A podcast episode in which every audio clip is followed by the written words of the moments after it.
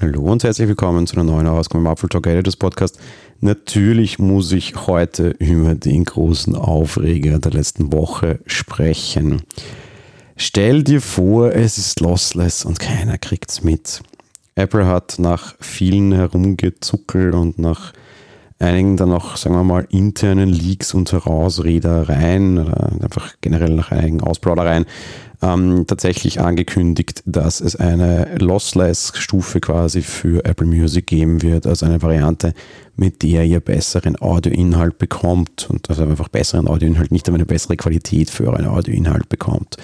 Damit liegen sie durchaus im Trend. Es gibt Anbieter, die das schon so lange machen, nennt sich dann vor allem namentlich Tidal.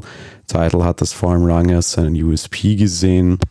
Der dürfte dann mal so langsam dahin sein, sagen wir es mal vorsichtig so. Auf der anderen Seite hat Spotify auch etwas Ähnliches angekündigt. Spotify möchte dafür Geld sehen. Amazon wollte für das bisher auch Geld sehen bei Amazon Music.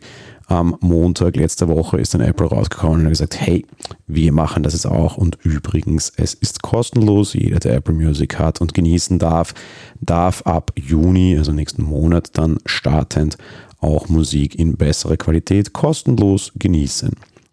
Ähm, los geht's nicht mit dem ganzen Katalog, das ist ein bisschen eingeschränkt, aber bis Ende des Jahres sollen alle 75 Millionen Songs in besserer Qualität vorliegen.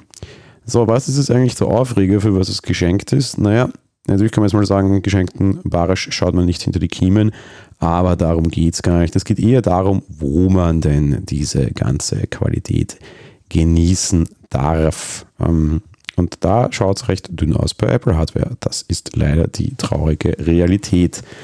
Ähm, Fakt ist, dass Apple bei den AirPods, AirPods Pro und AirPods Max und generell bei allen ihren Kopfhörern, das betrifft auch die Beats übrigens, ja, auf den Codec AAC setzt und das ist nicht der Codec, der die hohen quasi Qualitätsoptionen unterstützt. Fairness halber, muss man jetzt aber auch sagen, um mal bei den ganzen Fakten zu bleiben, es gibt natürlich Codecs, die deutlich mehr hergeben als AAC, aber die volle Hi-Res-Option allein aufgrund der Samplerate ist über Bluetooth nicht möglich. Die spricht kein Codec über Bluetooth, einfach weil Bluetooth es nicht hergibt. Lösungen dafür? Naja, grundsätzlich könnte man jetzt irgendwie über WLAN-Kopfhörer nachdenken. Das machen wir an der Stelle jetzt nicht, da wird es mal eine eigene Folge dazu geben. Sicherlich ist nicht das unbedingt blödeste Konzept. Klar, WLAN ist nicht überall, aber es gibt sehr wohl auch Orte, an denen Menschen sich aufhalten, wo WLAN sehr wohl da wäre. Auf der anderen Seite, ähm, ja, die Lösung, die natürlich keiner mehr mag, wäre das Kabel. Und in dem Fall Kabel mit einem vernünftigen DAC nennt sich das, also so ein kleines Kästchen, das quasi dafür kümmert, dass die Musik auch in entsprechender Qualität ankommt.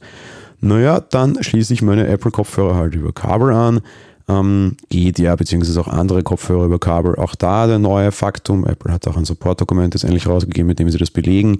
Der Lightning zu Klinke-Adapter liefert nur 24 Bit bei maximal 48 Kilohertz. Das ist nicht die volle High-Res-Qualität, die wir denn jetzt auch streamen könnten. Noch schlimmer wird es bei den AirPods Max und das ist für mich einer der größten Designfehler dieser wirklich teuren Kopfhörer. Dort gibt es keinen normalen Klinke-Eingang, so dass ich irgendwie über einen DAC spazieren gehen kann.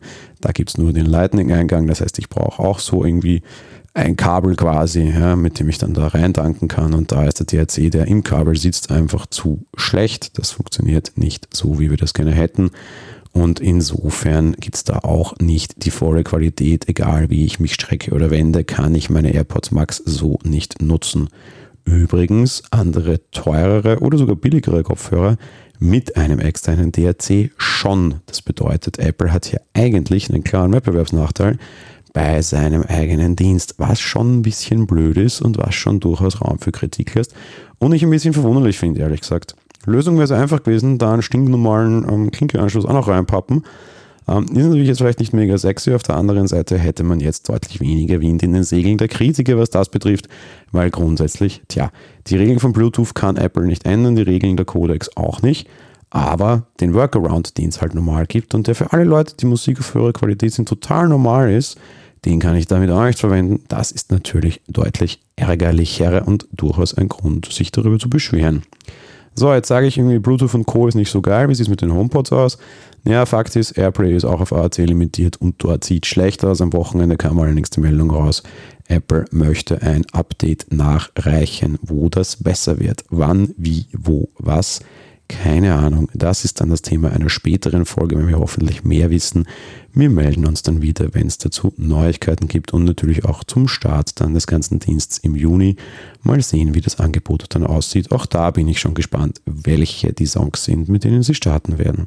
Das war's für die heutige Folge. Wir hören uns dann morgen wieder. Bis dahin. Ciao.